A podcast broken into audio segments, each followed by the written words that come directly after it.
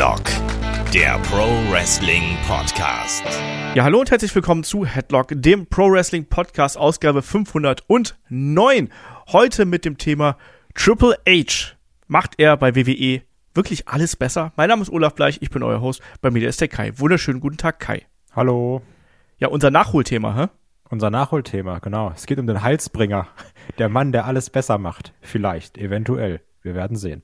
Genau, das ist nämlich eine ganz spannende Frage. Vielleicht ist es jetzt durch diese Verzögerung, die wir gehabt haben, wir haben den Podcast ja oder dieses Thema ja schon mal vor, ich glaube, sechs Wochen, acht Wochen, glaube ich, schon mal gehabt, ähm, als Plan. Dann bin ich krank geworden, dann mussten wir es verschieben. Wie immer. Und, ja, Kita-Viren und so. Ja. Ähm, und ich finde, äh, jetzt inzwischen merkt man dann schon, so nach dieser Anfangshype, der ist ein bisschen abgeappt bei ganz vielen und da wollen wir halt auch drüber sprechen, ne? Wo sind vielleicht dann jetzt auch wieder so ein paar Probleme, die sich rauskristallisieren? Was läuft nach wie vor gut, was wurde besser gemacht? Werden wir drüber sprechen heute. Äh, erstmal ein paar Hinweise. Zum einen, für kommende Woche planen wir einen weiteren Fragen-Podcast, also quasi den Fragen, den letzten Fragen-Podcast des Jahres 2022.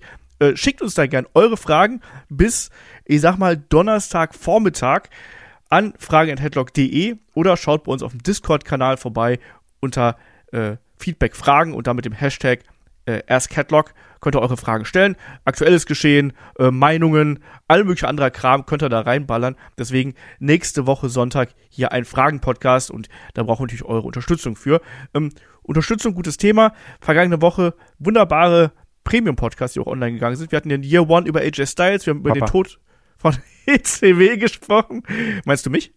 Nee, AJ. Achso, okay. ähm, nächste Woche geht's weiter mit No Holds Barred, das Magazin. Also gerade jetzt zum Jahresende und äh, da vielleicht nochmal reinschauen. Und ganz schön, übrigens auch passend dazu zur Weihnachtszeit, ähm, Steady ermöglicht jetzt äh, das Verschenken von Mitgliedschaften. Also falls ihr euch noch was wünscht oder falls ihr jemanden kennt, der oder die gerne Headlock Premium quasi geschenkt haben möchte, da habe ich einige Pakete freigeschaltet.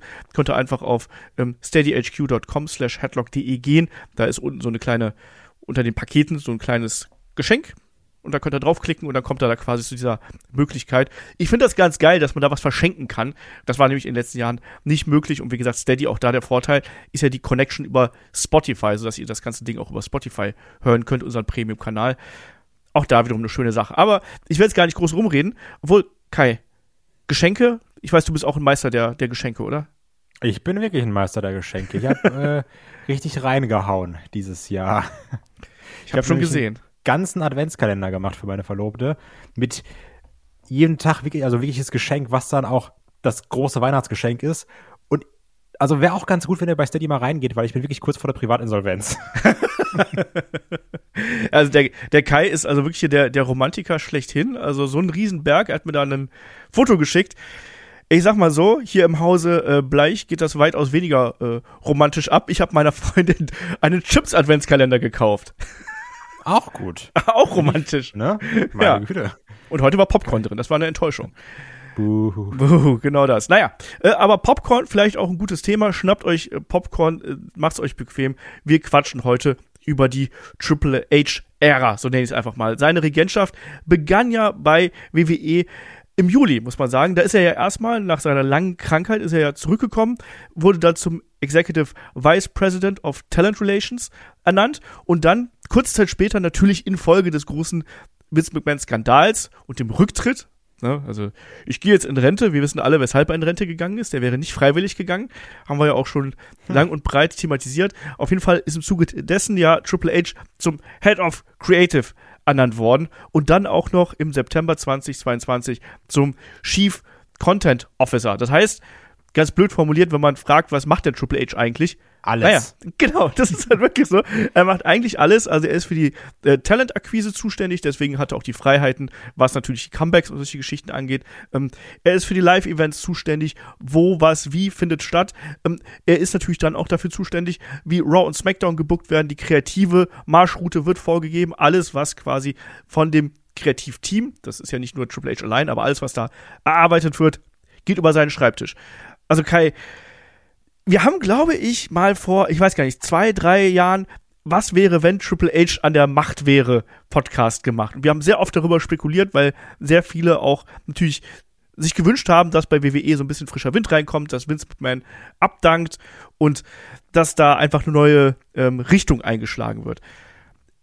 Wie war dein, also wie, wie hast du diesen Wechsel wahrgenommen, gerade auch von den Reaktionen der Community und der Fans da draußen? Also es wird natürlich auch immer in Extrem gedacht, ne? Es war so, Vince McMahon ist weg, Triple H ist da, jetzt alles geil. Und ich bin da ja immer so ein bisschen und denke mir, ah, abwarten, wir gucken mal, was passiert, schauen wir mal, weil wir wissen ja auch alle, es ändert sich ja sowieso nichts von heute auf morgen. Ähm, und jetzt können wir gucken, fünf, sechs Monate sind rum, was ist passiert, das macht schon Sinn. Und ich weiß trotzdem, dass ich, dass ich trotzdem sehr gespannt war natürlich, weil, sind wir mal ehrlich, das WWE-Programm, so gerade so in den letzten Jahren, also jetzt unabhängig von Corona, das ist wirklich dröge geworden. Ne? Also Raw, es war auch dieses Hauptthema, das war auch das, das Ding auf dem Discord, dass viele auch der Meinung waren, Raw kann man sich nicht über die volle Länge angucken. So. Wenn jemand damit Spaß hat, komplett cool, jedem das seine. Deswegen habe ich mir so erhofft, mal gucken, was Triple H macht. So, NXT hat er ja echt gut geführt. Das war ja die, die, die glorreiche Zeit, ne? Auch immer, wie ich in den ganzen NXT-Reviews sage, ich vermisse dieses Black and Gold. Ding und habe mir gedacht, vielleicht kriegen wir so einen gewissen Charme da wieder in die Hauptshows rein. Stories werden anders aufgegriffen. Und das hat er ja schon in einer gewissen Art und Weise geschafft. Nicht perfekt, ähm, was ich auch noch kurz ansprechen wollte, was ich irgendwie interessant fand, weil die Sache war ja auch, Triple H hatte ja, es war ja auch noch in diesem Jahr, glaube ich, oder war es im letzten Jahr schon, ähm, wo er dann auch ein bisschen kürzer treten musste wegen seinem Herzproblem. Ja, ja. Das war ja eine ganze Zeit lang. Das ging ja bis in dieses Jahr rein. Ja. Dann hieß es, ah, Triple A kann nichts mehr machen, alles schwierig, der, der Hand, der ist nicht auf der Höhe. Und jetzt hat der Mann einfach drei Jobs. also, das ist wirklich von, das ist ja nicht mal von 0 auf 100, das ist ja von 0 auf 1000 gegangen. Weil auch wenn du jetzt das hier vorliest, was er alles macht, der macht ja quasi alles. Ne? Und ich glaube, das ist schon für jemanden, der generell komplett fit ist, anstrengend. Also ich stelle mir das schon fies vor, aber wenn man jetzt auch vielleicht so ein bisschen in Richtung AW schielt, vielleicht holt er sich ja gewisses Personal, das ihn unterstützen kann bei verschiedenen Dingen. Ja, also diese Herzerkrankung, die wurde ähm, öffentlich äh, im September 2021 und sein erster Auftritt danach war dann äh, erst im März diesen Jahres. Also das war gut ein halbes Jahr, dass er da ausgefallen ist und wo es dann auch erstmal hieß, ja, er kehrt jetzt quasi wieder in den Job zurück, aber mit gebremstem Schaum und wie du schon sagst, also was er jetzt da auch an Verantwortung natürlich auf seinen Schultern trägt für die Company. Ne? Ich meine, klar, er ist nicht ganz oben. Ne? Wir haben noch Stephanie und äh, Nick Kahn natürlich, die da als Co-Präsidenten quasi fungieren, aber trotzdem ist das Maß der Verantwortung, was er übernimmt und gerade auch ähm, für die, wie viele Leute er da die Verantwortung übernimmt. Das ist schon extrem viel. Und das haben wir auch immer gesagt. So, wir hoffen, dass er sich da nicht übernimmt, was äh, die Geschichte angeht. Aber trotzdem haben natürlich viele Fans und auch viele Aktive, das muss man auch sagen, große Hoffnung in Triple H gesetzt. Also, das ist ja nicht nur was, was von den Wrestling-Fans im Allgemeinen kommt, sondern man merkt ja auch, dass das Feedback von den Aktiven und von, vom Talent ähm, deutlich positiver an Triple H gegenüber ist und wo auch immer wieder geschrieben worden ist, ja, jetzt seitdem Triple H am Ruder ist, haben mehr Hoffnung, dass das Produkt sich ändert, dass man auch quasi als neues Gesicht eine Chance bekommt. Das war ein Punkt, der da aufgegriffen worden ist. Und du hast gesagt, das WWE-Produkt ist dröge geworden in den vergangenen Jahren. Das ist absolut richtig. Also, das hat man ja auch bei unseren ähm, Podcast mitverfolgen können. Also wir machen Headlock seit 2016. Also wir haben quasi so ein bisschen diese letzten Jahre wirklich gut gecovert, auch immer wieder mit den entsprechenden Themen-Podcasts bedacht. Und da hat man auch schon gemerkt, dass so ähm, Pandemie war nochmal eine andere Kiste. Ne? Das war ja eh äh, Ausnahmezustand, aber dann auch danach, was dann, als dann wieder Zuschauer in den Arenen gewesen es gab immer wieder so Peaks nach oben, aber dann auch sehr schnell wieder dieses, äh, ja, ich sag's mal, eingefahrene Booking, langweilige Matches, immer wieder A gegen B, B gegen A und immer wieder hin und her, ne, dieses klassische 50-50-Booking, wie wir so schön sagen. Ähm, auch wurden keine wirklichen neuen Stars aufgebaut. Man hat sehr oft auf die alten Gesichter gesetzt. Man hat dann natürlich auch mit den Entlassungswellen, ähm, mit bestimmten Business-Entscheidungen, ich sag Saudi-Arabien, hat man natürlich auch einiges dafür getan, dass man als Unternehmen nicht unbedingt sonderlich sympathisch dasteht unter Triple H habe ich das Gefühl, erwarten jetzt alle, dass WWE plötzlich zum, ich weiß nicht, zu dem neuen äh, äh, Charity-Ding wird. Das wird nicht passieren. Ich sag's nee. ganz, ganz klar vorweg. Ähm, Triple H wird nichts daran äh, ändern, dass WWE in Saudi-Arabien veranstaltet. Wie, Triple H hat letztens in Interviews auch gesagt, das nehme ich jetzt schon mal vorweg, dass sie überall veranstalten wollen. Und da geht es einfach darum, wo verdient WWE am meisten Geld. Sprich, wenn jetzt, wir haben Saudi-Arabien schon, wenn jetzt Katar ankommt oder äh, was weiß ich wo, ne? Egal wo, ähm, sobald das Geld stimmt, wird WWE dort veranstalten. Das wird auch Triple H nicht anders machen können, weil er eben diese Verantwortung hat. Der muss gucken, dass das Ding auf Vordermann gebracht wird. Also genauso wird man da auch immer wieder werbewirksame Influencer, Sportler und ich weiß nicht was wieder versuchen ins Boot zu holen. Also Bad Bunny und äh, Logan Paul, Jake Paul haben es ja gezeigt, dass es funktioniert. Also Logan Paul ist ja sowieso jemand, äh, der ein unglaublich hohes Standing bei äh, Triple H hat, wenn man so in Interviews hört, wie er über ihn redet. Also der wird da noch eine gehörige Rolle spielen. Genauso auch Tyson Fury zum Beispiel. Ne? Es geht einfach darum, Aufmerksamkeit zu kreieren. Also es ist ja auch keine Spaßveranstaltung. Also es ist ja Eben. auch einfach, du, ja. du bist ja ein äh, börsennotiertes Unternehmen, du musst da Gewinne einfahren, du musst die Aktionäre befriedigen. Und wenn, wenn dann heißt, ja Leute, ich liebe aber Wrestling und jetzt, jetzt hier, da, da catchen wir nicht und du lässt da äh, aber Millionen auf dem Tisch, da zeigen die Leute auch einen Vogel und sagen, ja gut, dann ziehen wir unser Kapital halt raus. Also das, das ist ja nicht, ne?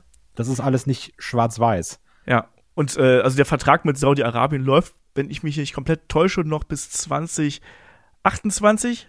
Das war ein Zehn-Jahres-Vertrag, den sie abgeschlossen haben. Und ich bin mir sehr sicher, wenn Saudi-Arabien will, dann bleibt äh, WWE auch da, weil das ist einfach unfassbar viel Kohle. Wir haben schon mal den Vergleich Saudi-Arabien WWE gezogen. Also man verdient damit so viel mehr Geld.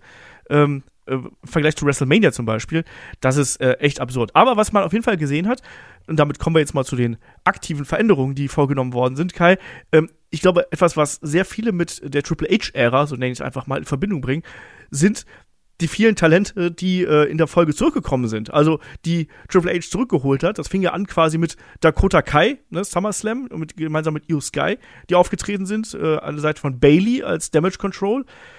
Ähm, und es ist ja ein unglaublicher Schwall von Leuten zurückgekommen, die wir noch sehr oft in Breaking News quasi abgefrühstückt haben in Form von Entlassungswellen. Also ich erinnere an, an Karrion Cross, äh, Dexter Loomis, jetzt aktuell noch im, im größeren Programm, äh, Johnny Gargano, äh, zuletzt Bray Wyatt, Braun Strowman, der Club, Emma und so weiter und so fort.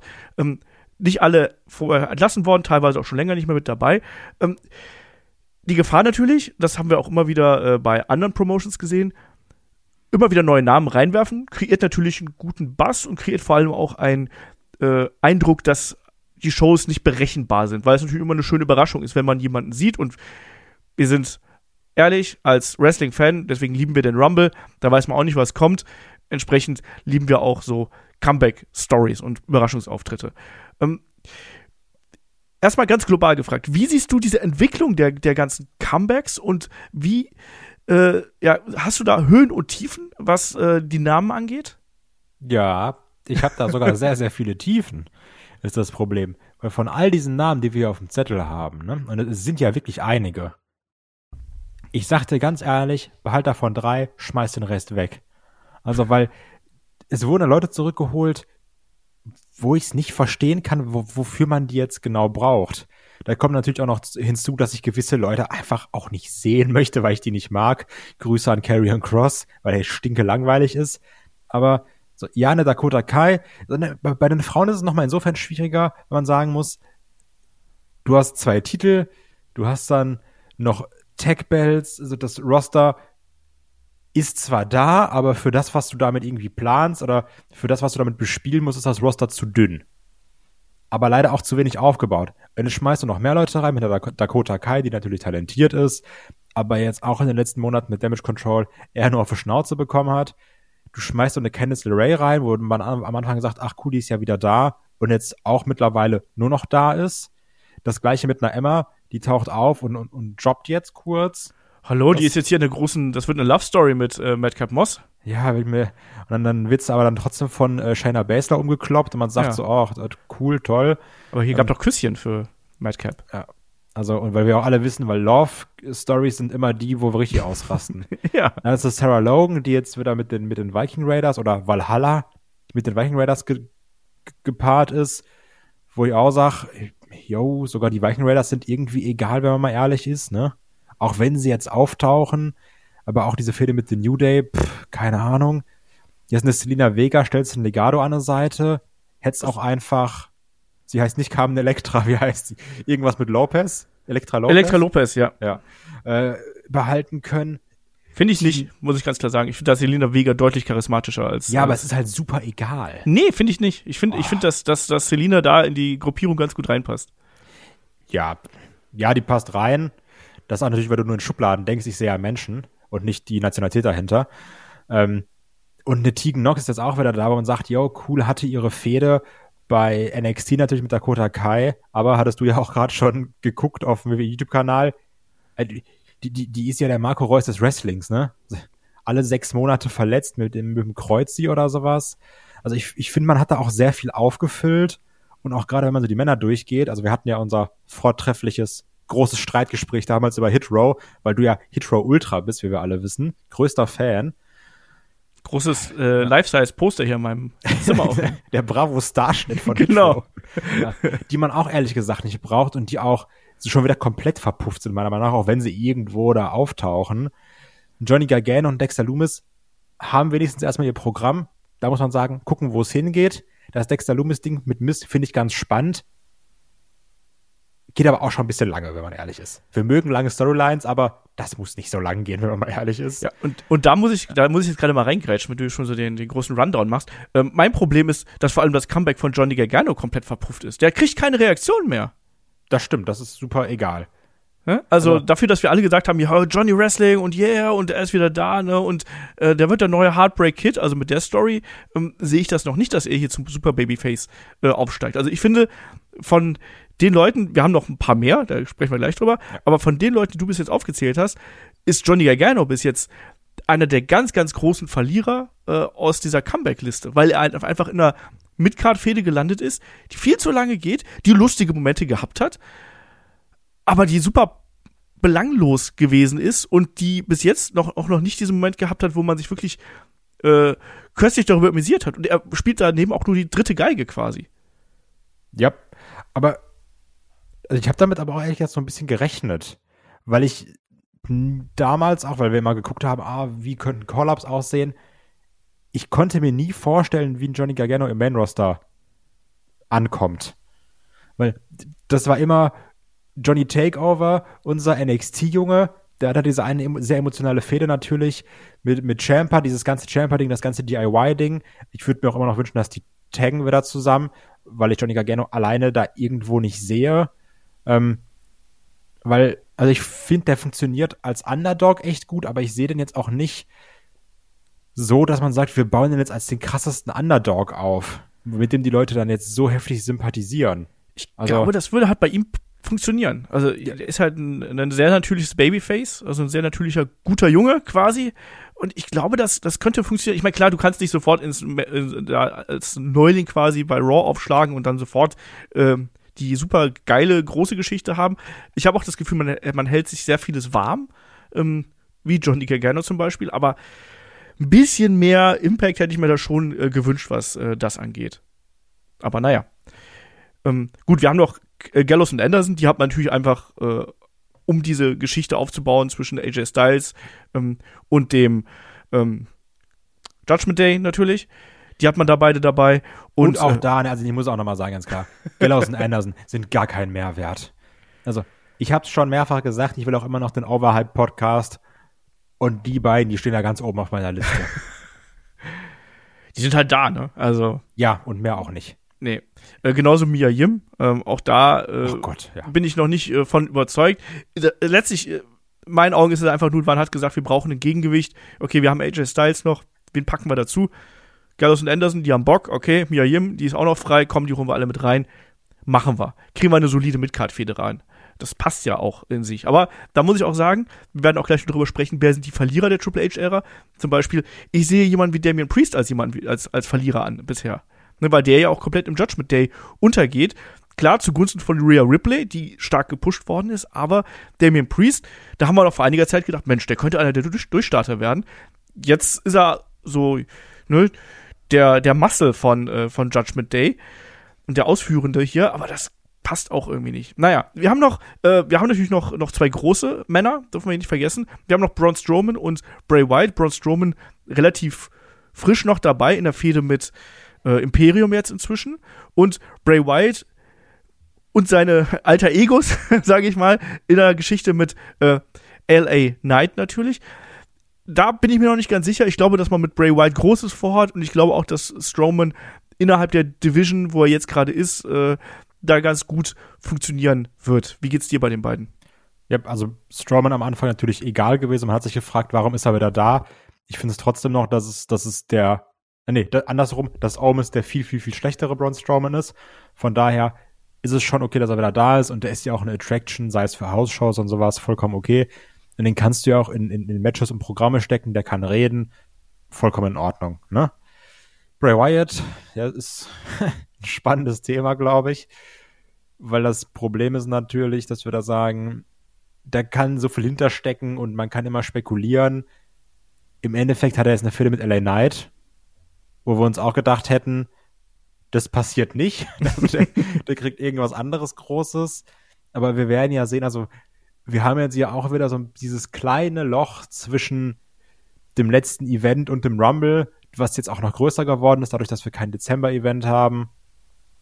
Von daher mal schauen, was passiert, was man aus der Fehde macht. Also da, da kann man wirklich nur sagen, der Hype am Anfang war sehr groß. Er ist jetzt definitiv abgekühlt, aber letztendlich ist es immer so, sind wir mal ehrlich. Die Frage ist nur, wie schnell und wie stark kühlt es ab? Und dann ist die Frage, wie geht's weiter? Deswegen kann ich da wirklich nur sagen, wir müssen abwarten und gucken, um es wirklich zu beurteilen. Man muss hier auch nochmal betonen, dass natürlich ein Bray Wyatt eigentlich ein Charakter ist, der müsste eigentlich sofort im Main Event mitspielen. Zugleich hast du aber eben im Main Event durch diese ex extrem starke Bloodline gerade einen Vakuum, äh, mehr oder weniger. Ne? Das, die, die Bloodline stellt sich immer wieder und Roman Reigns stellt sich immer wieder den Herausforderungen quasi. Jetzt zuletzt mit den ähm, Brawling Brutes, nicht den Bruising Brutes, wie ich beim letzten Mal gesagt habe. Ähm, oder eben auch dann, ja, Kevin Owens, der dann mit, da, mit dabei ist, äh, die Usos, die immer wieder mit, mit, mit New Day dann zum Beispiel um die ähm, Tag Team Title Regentschaft hier fäden. Aber ähm, ich halte es tatsächlich für relativ clever, dass man Bray Wyatt erstmal so ein bisschen in eine kleinere Fehde steckt, ähm, um was anderes abzuhandeln. Ihn da jetzt schon in, in, in die Titelbereiche reinzudrücken, wäre in meinen Augen ein Fehler, weil du kannst mit einem äh, LA Knight Programm oder egal wem, LA Knight ist jetzt ja auch eher so das Opfer, so sehe ich es einfach mal, für die ganze Geschichte. Der ist quasi da ähm, und frei und kann das auch tragen, weil er eben gut am Mikrofon ist. Äh, aber ähm, ich sehe das jetzt eben noch nicht als, ja, der ist jetzt schon also Bray Wyatt ist jetzt schon irgendwo in der Midcard angekommen, sondern ich sehe es eher so, dass man erstmal versucht, diesen Charakter aufzubauen und wenn dieser Charakter dann irgendwann sowas wie eine Kontur bekommen hat, weil das hat er eben noch nicht, sondern wir haben unfassbar viele Fragezeichen da und das ist ja auch das Schöne am Bray Wyatt Charakter. Ähm, aber wenn das halt irgendwann mal geklärt ist und wenn man da so ein bisschen eine, Linie hat, dann kann das halt kommen. Aber ähm, dieser Story-Fokus, der gefällt mir hier ganz gut und bei Braun Strowman, finde ich, finde ich okay. Also, solange er nicht jetzt äh, im Imperium jede Woche demütigt und am Ende äh, Gunther einfach den IC-Belt innerhalb von 30 Sekunden abnimmt, kann ich damit leben. Ich hoffe einfach, dass äh, Gunther dann, nachdem er Ricochet abgefertigt hat, worauf ich übrigens sehr viel Bock habe, muss ich sagen, weil Absolut. wenn wir eins wissen, dann ist es, dass Walter, Schrägstrich Gunther, sehr gut mit so kleineren Flippy Guys arbeiten kann. Hatten wir ja auch damals beim Karat gesehen gegen Ray Phoenix zum Beispiel. Ja, ja, also auf jeden Fall. Ich habe auch gesagt, so, ich habe zwar befürchtet, dass Braun Strowman den World Cup gewinnt, aber ich hätte mir gewünscht, dass äh, Ricochet das Ding holt. Hat er gemacht. Habe ich Lust drauf. Ist natürlich dann nur ein Übergangsgegner und ich befürchte, es geht halt eben dann in Richtung äh, Strowman weiter, aber dann soll Walter Gunther das Ding auch äh, holen. Ähm, wir haben jetzt schon einige Namen auch angesprochen, die äh, vorher noch bei NXT oder anderswo gewesen sind. Also man hat ja da auch viele ähm, Namen hochgeholt. Ich habe Io Sky angesprochen zum Beispiel, wir haben den Legado der Phantasma, ähm, wir haben Imperium, ähm, die hatten wir ja ohnehin schon, also Gunther und Ludwig Kaiser, die waren ja ohnehin schon da, aber da hat man auch noch Giovanni Vinci wieder mit dazugeholt, ähm, LA Knight zum Beispiel, wir haben Raquel Rodriguez und jemanden, den ich hier an der Stelle auch nochmal ganz besonders hervorheben möchte, weil den habe ich tatsächlich vergessen auf unserer Liste, weil der sich schon so anfühlt, als wäre er schon Ewigkeiten dabei, ist ein Solo Sikoa. Also, den hat man hochgeholt. Wir wissen, Eingriff bei Clash at the Castle gegen Drew McIntyre für Roman Reigns hat da den Sieg quasi mit hervorgerufen. Aber der fühlt sich an, als wäre der schon ewig da. Und der hat sich super gut eingefügt. Ne? Und ist ein absolut wichtiger Bestandteil auch der Bloodline, auch innerhalb dieser Stable-Konstruktion, die wir hier haben, ne? also diese Umaga-Anleihen, dieser Muscle-Character, den wir da haben, passt da super gut rein. Wenn es jetzt um Comebacks geht, haben wir natürlich jetzt auch zuletzt eine äh, Becky Lynch gesehen. Also was ich sehr auffällig natürlich finde, wenn man sich so die Triple H-Ära anschaut, man hat das Roster wieder massiv aufgebläht, aber äh, im Großen und Ganzen finde ich, hat das zum einen dafür gesorgt, dass du eben viele Überraschungen innerhalb der Show hast und ähm, aber auch äh, den Vorteil hast, dass du quasi durchrotieren kannst, dass du Fäden miteinander kombinieren kannst. Und was wir hier vielleicht auch nochmal betonen sollten, ähm, Kai, wir haben sehr viele Gruppierungen dazu bekommen. Das war ja über lange Jahre nicht der Fall, wo wir immer gesagt haben, Mensch, warum verwendet dann WWE nicht mehr Stables? Und stattdessen jetzt auf einmal in den letzten Monaten und vielleicht dem letzten Jahr, die Bloodline war sozusagen Vorreiter, aber wir haben ja unglaublich viele Dreier-, Vierer-Gruppierungen, die inzwischen auch das Programm prägen und die auch Fäden miteinander austragen. Und da muss ich sagen, das gefällt mir sehr gut, weil man in dieser Form eben auch neues Talent, ich sage mal zum Beispiel einen Butch, so als, als ein Punkt, nicht, dass der nichts könnte, aber ich glaube, dass der als Einzelner am Anfang es schwerer gehabt hätte, als jetzt hier an der Seite von äh, Seamus zum Beispiel dass man die da entsprechend in das Programm reinbringen kann und da schon mal eine Kultur geben kann. Wie geht's dir mit dieser, ich sag mal, Rudelbildung, die wir bei WWE haben? Also ich bin ja eh ein Fan von Stables, die einen Sinn haben. Und ich sag mal, der Legado, der ist ja schon etabliert, gehört zusammen. Imperium mit Vinci wieder dabei, gefällt mir sowieso. Äh, die, die Brawling Brutes, wo ich am Anfang noch gedacht habe, ach du meine Güte, passen geil zusammen. Also ich mag's, weil es ist, also ich sag mal, davon wirken ja die Roots noch am meisten irgendwie zusammengewürfelt und selbst das funktioniert. Und es wirkt gerade auch so, als wären Stables nicht nur Mittel zum Zweck, sondern auch da, um zu bleiben und ja. sich nicht zu trennen, damit einer hervorgeht. Das heißt nicht, dass es nicht passieren wird, sind wir mal ehrlich. Also, ich kann mir auch gerade vorstellen, dass beim Legado dann ähm, Santos, Santos Escobar. Santos, ja, genau. Ich, ich habe schon das WWE-Denken, ich kann mir nur noch einen Namen merken. Zwei Namen sind zu viel äh, dass Santos Escobar dann vielleicht irgendwann alleine rausgehen wird. Und dann, dann, hast du die anderen beiden dann noch als Tech-Team, ähnlich wie damals bei der Lucha House Party. Aber nichtsdestotrotz mag ich es erstmal, dass du verschiedene Stables hast, weil das gibt auch Potenzial für Fäden. Und ich finde auch gut aufgebaute 3 gegen 3 Matches machen halt auch super viel Bock. Also von daher, warum nicht? Also, finde ich erstmal gut. Und halt auch gerade dadurch, dann muss auch nicht zwingend jeder eine Promo halten, ne? Weil ja. ähnlich wie du es auch gesagt hast, nicht, dass ein Pete Dunne oder Butch das nicht könnte, aber wenn er es nicht machen muss, kann er erstmal durch Wrestling überzeugen, durch seine Art überzeugen. Das ist doch vollkommen okay.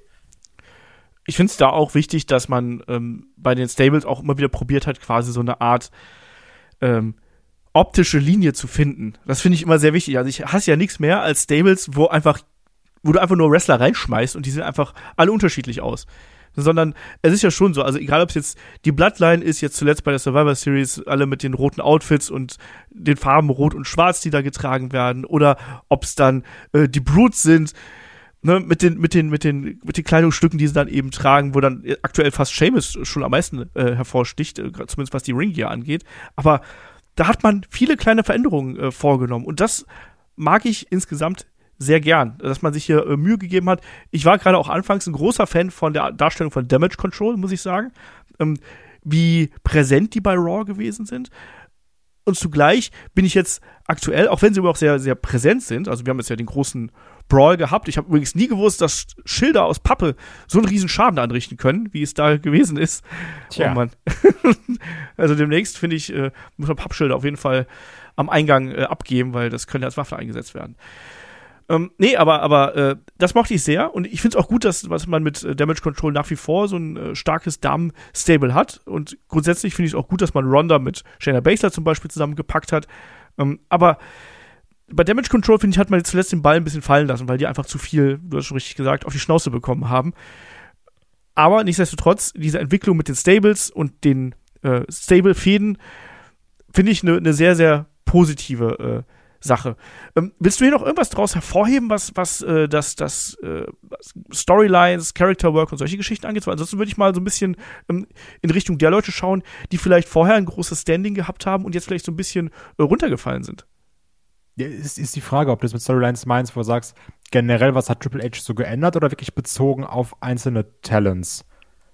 Weil sonst, also, oder, oder willst du diesen Blog, wo du sagst, wir reden über Storylines an sich, was hat sich da geändert, gesondert machen? Dann dann ja spring doch jetzt mal zu den, äh, was du gerade äh, eingangs gesagt hast, also mit den Storylines und wie haben sich die geändert? Ja, also, weil was ich zumindest gut finde oder was auf mich so wirkt in diesen Monaten jetzt, wo Triple H da das Ruder in der Hand hat, dass man zum einen nicht mehr starr an irgendwelchen dummen Plänen festhält, sondern dass man reagiert auf Crowd-Reactions.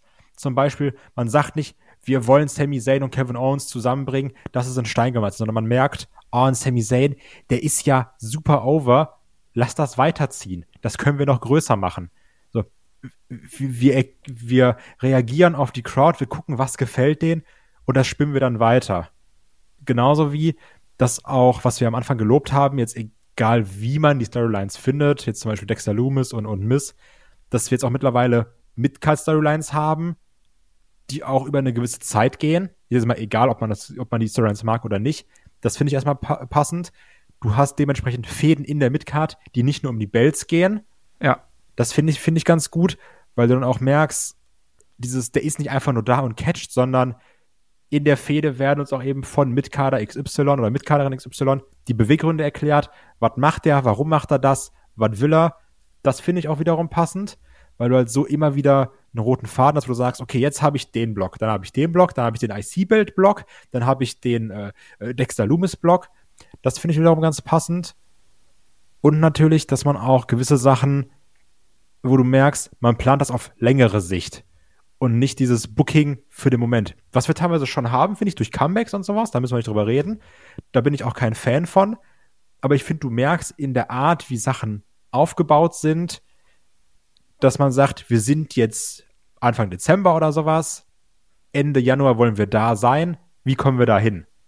Und nicht dieses klassische, Vince McMahon war da, hat das Skript zerrissen und es wurde alles neu gemacht in einer halben Stunde. Ich keine Ahnung, ob es immer noch so ist, ob es noch so Sachen gibt, aber es wirkt zumindest nicht so. Es wirkt alles etwas geplanter. Das stimmt. Und ich glaube, wenn was zerrissen worden ist, dann war es von Triple H und das waren die äh, Skripte von Vince McMahon. Weil das ist ja wirklich sowas, wenn man ganz böse sagen würde, man hat schon den Eindruck, als hätte Triple H einfach mal das letzte Jahr von Vince McMahon genommen und in die Tonne gekloppt, oder? Also da ist ja, also mal abgesehen von der Bloodline-Geschichte, und das fing ja, das muss man dazu sagen, also das ist ja eine Story, die ja schon sehr, sehr lange geht. Wir erinnern uns auch an das Programm mit Jay Uso und äh, Roman Reigns zum Beispiel, was wir ja auch in den höchsten Tönen gelobt ja. haben, wo wir auch gesagt haben, mein Gott, niemand hätte gedacht, dass so viel Charakter auch in dem Jay Uso plötzlich steckt und dass man so mit dem mitfiebern kann und die ganze Aufbau dieser Gruppierung war ja hervorragend, muss man ganz klar sagen. Hat natürlich auch ein paar Längen gehabt, hat auch ein paar Tiefen gehabt, aber insgesamt ist das wirklich das Beste, was äh, WWE schon seit langer, langer Zeit gemacht hat.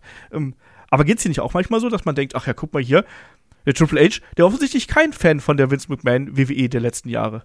Ja, das fühlt sich auch sehr wie Aufräumen an, ne? Also, ich glaube, das prominenteste Beispiel ist natürlich Austin Theory, der jetzt ja. neuer Austin Theory ist. Und von jetzt auf gleich, ne? Ach, du, du hattest bei Vince noch den, den Koffer gewonnen. Na gut, bei mir verlierst du und danach bist du einfach komplett anders und gewinnst einen anderen Titel. Ja. Also, wo man, wo man halt auch sagt, so dieses, oh, jetzt wird er sofort geburied und das Ding ist durch, Austin Theory nächste Woche wieder im Catering, Catering, rennt den 24-7-Belt hinterher, den es auch nicht mehr gibt. Also, für, für natürlich auch größter Fehler von Triple H, sind wir mal ganz ehrlich. Der war, der war flawless. ähm, und das ist ja auch passender, weil es ist nicht dieses stumpfe Denken, oh, Austin Theory, der kommt raus, der macht dann die Selfies. Witzig, oder? Guck mal, der klaut ein goldenes Ei und kriegt da einen Shot. Oh Gott, also, das habe ich ganz vergessen. Ja, das ist ja wirklich Quatsch gewesen. Das ist ja wirklich so hängen geblieben gewesen das alles. Ei, ja. Und jetzt hast du da irgendwelche Beweggründe drin. Ja, das Ding verloren. Du hast die vernünftige Fehde mit Rollins und, und Lashley. Das ist jetzt auch bei Raw dieses Rededuell zwischen Theory und Rollins war was ganz anderes ich muss es auch, also ich muss auch ganz klar sagen, ich respektiere das auch, weil du merkst, der muss jetzt schwimmen, der Kollege. Ja. Es ist nicht mehr, aber du sagst so, komm hier, Winnie schnellt dir den Raketenrucksack um und dann ab geht's an eine Spitze, sondern nee, der muss jetzt dafür mal lochen und das macht er. Von daher Respekt. Und generell viele dieser Entscheidungen, vor, den, vor denen wir auch vielleicht Angst hatten, wo es, es hieß ja auch ganz klar, Gunther, das Ding da mit R-Truth, ich weiß gar nicht mehr, wann das war, wo da irgendwie zu Independence Day oder Genau, das war Independence Day, wenn ich mich nicht täusche, ja. ja. Wo es hieß, yo, Gunther, das Ding ist durch und auf einmal kam Triple H an der Macht, jetzt ist er IC-Champ, super dominant, haut da die Banger mit Seamus raus, Leute rasten komplett aus, wieder Five-Star-Matches, ne? Also auch gut, also da wurde auch vieles, glaube ich, sehr gerettet, wo wieder dieses klassische Vince McMahon-Denken war. Ähm, auch da muss man ganz klar sagen, nicht alles perfekt, weil egal wie dumm es war, Ezekiel hatte noch Gag-Potenzial. Da war noch was drin. Ja. Das hat man jetzt einfach wieder zurückgemacht zu Elias, der jetzt wieder einfach nur Elias ist. Also, ne, dann, wenn, wenn du ihn schon zurückholst, dann hab auch wenigstens was an petto für ihn, meiner Meinung nach. Zeigt auch wieder ganz klar, dass nicht alles super ist. Ähm, Happy Corbin wurde wieder zu Baron Corbin, wo ich auch ganz klar sagen muss, ich fand Happy Corbin, das war zwar, also ne, jetzt nicht, dass ich dafür einschalte, aber es war auf seine dumme Art und Weise unterhaltsam und ist auch viel unterhaltsamer als Baron Corbin mit JBL, meiner Meinung nach. ja, aber es ist halt Baron Corbin nach wie vor, ne? Also, ja, natürlich. Aber, aber, ich glaube auch, ich mochte, glaube ich, auch von allen seinen Inkarnationen. Ich meine, der war ja schon äh, Commissioner Corbin war er schon, er war schon King Corbin und ich weiß nicht was. Aber ich glaube, die unterhaltsamste Variante war auf jeden Fall Happy Corbin, da bin ich. Ach, äh, genau. Und das wollte ich gerade noch ansprechen. Das ist das Wichtigste für mich, weil wir halt sagen, Vince McMahon Sachen rückgängig machen. Ähm, ich glaube, das größte Ding, was er noch knacken muss und worüber auch wir schon ganz Zeit am Reden sind und spekulieren sind, wie kann man es machen, ist dieses Problem, dass Roman beide beziehungsweise den Unified Belt hat. Weil das hindert dich halt schon sehr daran, dass du sagst, du kannst auch im Bray Wyatt nicht ins Main Event packen. Weil das Main Event ist Roman Reigns und der ist gerade viel zu groß. Und vielleicht kämpft er bei Mania gegen The Rock, man weiß es nicht. So, das, das ist so groß und da musst du die Bells trennen, aber wie? Also, wie oft haben wir schon darüber spekuliert? Wie oft wird schon im Discord darüber spekuliert? Also, was kann man machen, was, wie, wo? Und ich glaube, das ist immer noch eins dieser Relikte aus der Vince McMahon-Zeit, die es noch zu knacken gibt. Ich dachte, es wäre Karrion Cross, ehrlich gesagt, als du es so angesprochen hast. Ja. nee, das war auch der größte Fehler von Triple H, den zurückzuholen. Ja, aber auch da, also was, was man auf jeden Fall gesehen hat, man hat ja bestimmte Charaktere, du hast gerade einen Baron Corbin angesprochen, ähm, Nikki Cross, LA Knight, ne, hier unser äh, ehemaliger Modelagent, den wir gehabt haben. Man hat ja auch viele Charaktere einfach geresettet und hat einfach gesagt, so, nee, wir fangen jetzt neu an. Austin Theory, da sicherlich äh, der Name, der am meisten im Fokus gestanden ist der jetzt auch super funktioniert. Also mir gefällt der gerade richtig gut und du hast es gesagt, ähm, der muss jetzt schwimmen, der muss jetzt improvisieren und der muss jetzt auch vor der Kamera abliefern und ich finde, das macht er deutlich besser, als er das noch vorher gemacht hat, was auch, wie ich finde, äh, daran liegt, dass es auch äh, so ein äh, inszenatorisches äh, Ding. Die Promos sind freier geworden, oder? Also insgesamt fühlt sich die Dialoge, die geführt werden, ähm, natürlicher an. Es ist mehr Aggressivität drin. Es ist ein bisschen mehr Impro mit dabei im Vergleich zu äh, früher. Wir haben den Sami Zayn, der regelmäßig äh, seine Bloodline-Kollegen zum Lachen bringt. Ähm, wie wichtig ist sowas? Also das ging ja rum. Also die die Usi-Geschichte, wo dann alle alle gelacht haben, äh, weil sie sich, weil sie den, den Charakter gebrochen haben, weil sie nicht mehr konnten. Ähm, wie wichtig ist sowas? Ich glaube, das ist super wichtig, weil es da auch darum geht, wie authentisch wirkt etwas, wie authentisch wirkt das Produkt, wie authentisch wirkt das, was gesagt wird. Ne? Es ist natürlich das billigste Beispiel, aber ich bring's trotzdem, weil ich es viel zu witzig finde. Die legendäre Prä-Bloodline-Phase von Roman Reigns mit der Suffer and Succotash-Promo. Okay, ja. Also all solche Sachen, wo du wirklich, also es wurde ja auch schon in den letzten Jahren auch schon besser. Ne? Also es war mal gerade so 17, 18, da war es ja wirklich, da war der Höhepunkt, wie schlimm das war mit vorgeschriebenen Promos, wo du wirklich quasi gehört hast, wie sie Wort für Wort vorsagen. Also, du hast ja schon gemerkt, Promos sind auch generell freier geworden in den letzten Jahren. Auch wenn du so einen Kevin Owens anguckst. Aber gerade jetzt, finde ich, ist es auch natürlich nur Wahrnehmung von außen. Aber ich finde, die, die, Wrestlerinnen und Wrestler sind auch generell befreiter, wenn sie reden. So dieses, ja, wir können auch mal irgendwie über die Stränge schlagen. Ja, wir, Sami Zayn kann auch so weit gehen, dass er sagt, ich versuche jetzt jeden zu brechen im Live-TV. Ja. Und dass dann nicht ein Vince McMahon hinten sitzt und ihr komplett den Arsch zerreißt. Deswegen, und sagt so, was hier, ne, so nach dem Motto, oh, Titus O'Neill, du hast mich irgendwie gezogen oder geschubbt, du bist suspendiert. Also dieses, ich glaube, da ist auch ein ganz anderes Klima. Du hast mehr Bock, du, du gehst auch mal die extra mal, du sagst, komm, ich hol mal was raus, ich bin mal witzig, ich mach mal dies, ich mach mal das, ich kann mal austesten. Das ist ja auch ganz wichtig. Wir haben ja auch, auch also auch ganz klar, wir haben auch gesagt, es kann ja auch nicht jeder, ne? Sondern dass man wirklich sagt, wer hat das Talent, der kann es, wer braucht Hilfe, dem schreiben wir vielleicht was und, und die Leute wirken da insgesamt, wenn sie ein Mikrofon in der Hand haben, befreiter und viel lockerer, finde ich. Und das ist super wichtig. Ja. Äh, geht mir genauso. Also Interviewsegmente deutlich besser, als das äh, noch vor einigen Jahren der Fall gewesen ist. Dadurch auch ein besserer Flow in den Shows. Fühlt sich alles ein bisschen ähm, natürlicher an. In Verbindung auch mit dem Faktor, dass wir natürlich auch in den Shows, wir haben deutlich mehr Wrestling auch, als wir es äh, früher gehabt haben. Ne? Also längere Matches, auch äh, ein bisschen schnellere Matches, pointiertere Matches. Ich finde, das ist auch eine wichtige Entwicklung, die wir da gesehen haben. Also das äh, WWE-Produkt ist natürlich nach wie vor ein Wrestling-Produkt, was jetzt nicht so schnell ist wie zum Beispiel AEW, was langsamer angelegt ist und äh, was da auch äh, andere Prioritäten setzt. Aber das ist von Promotion zu Promotion unterschiedlich, ansonsten wäre alles gleich, das wäre auch langweilig. Ja. Ähm, aber ich finde es auch auffällig, dass ähm, seit Triple H da am Ruder ist, hast du eigentlich bei fast jeder Weekly auch wenigstens ein Match, was über eine gewisse Zeit geht, wo du sagst, ach guck mal, das ist ein richtig guter Kampf, den wir da zu sehen bekommen, oder? Wie geht's dir da? Ja, absolut. Also jetzt auch in dieser Ausgabe hier, das das Ricochet Braun Strowman Match. Also auch als ich dann heute Morgen so ein bisschen durch Social Media gescrollt bin, das wurde ja auch sehr stark gelobt. Das ist, oh, es hat Bock gemacht, hat Spaß gemacht und das hast du jetzt mittlerweile alle paar Wochen mal, dass irgendein so Weekly Match rausgepickt wird. Und das hast du in den letzten Jahren eigentlich kaum. Du hattest mal immer was, wo du sagst, oh, das war aber jetzt so ein, so ein Hidden Gem. Aber mittlerweile ist es regelmäßiger, dass es so alle paar Wochen heißt, guck mal, das war aber gut, auch das war aber gut. Auch guck mal da, ein Finn Balor Match, hat, hat Spaß gemacht. Also all diese Sachen, das mag ich da wirklich ganz gern. Dass man wirklich sagt, wir machen nicht diese Standard 10 Minuten Matches, die es eigentlich immer gibt, sondern wir geben den auch jetzt mal 15, 17 Minuten. Und das ist bei einem Wrestling Match, macht das verdammt viel aus, wenn man diese Zeit gut füllt, meiner Meinung nach. Ja. Weil du da ganz andere Phasen hast, weil du ganz anders in diese Nearfalls reinkommst ist es eigentlich manchmal noch sehr passend zu sagen, wenn die Fehler das hebt oder wenn das Match das hergibt, geben wir den Leuten die Zeit, sich zu beweisen. Ja. Sehe ich auch so. Und wir haben natürlich, das hast du gerade auch schon äh, sehr gut angesprochen, eine sehr andere Gewichtung, was die Belts angeht. Ne? Also wie die dargestellt werden. Also die Midcard-Belts, US-Title, Intercontinental-Title äh, deutlich prominenter dargestellt. Gunther auf der einen Seite und jetzt eben aktuell Austin Theory auf der anderen Seite. Ähm, so sehr wir auch immer geschimpft haben, zu viele Turniere im Wrestling aktuell, aber dieser World Cup, den wir jetzt gehabt haben, finde ich zum Beispiel sehr, sehr schön, dass der um einen Shot um den IC-Titel gegangen ist, weil das sich dann so anfühlt, so, ja, okay, also dafür wird ein ne, ne, ne Turnier ausgefochten, dass du quasi eine Mid-Card-Title-Shot bekommst. Ich finde. Ja, es ist nicht mehr so dieses, ich guck mal Backstage, wer gerade irgendwie nicht beschäftigt ist, du kämpfst heute um Belt, sondern so, nee, die Leute müssen nicht das erarbeiten, die müssen da Bock drauf haben. Es reicht nicht nur rauszukommen und da zu sein, um Shots zu kriegen, sondern nee, du musst dafür auch mal so durch drei, vier Matches durchgehen.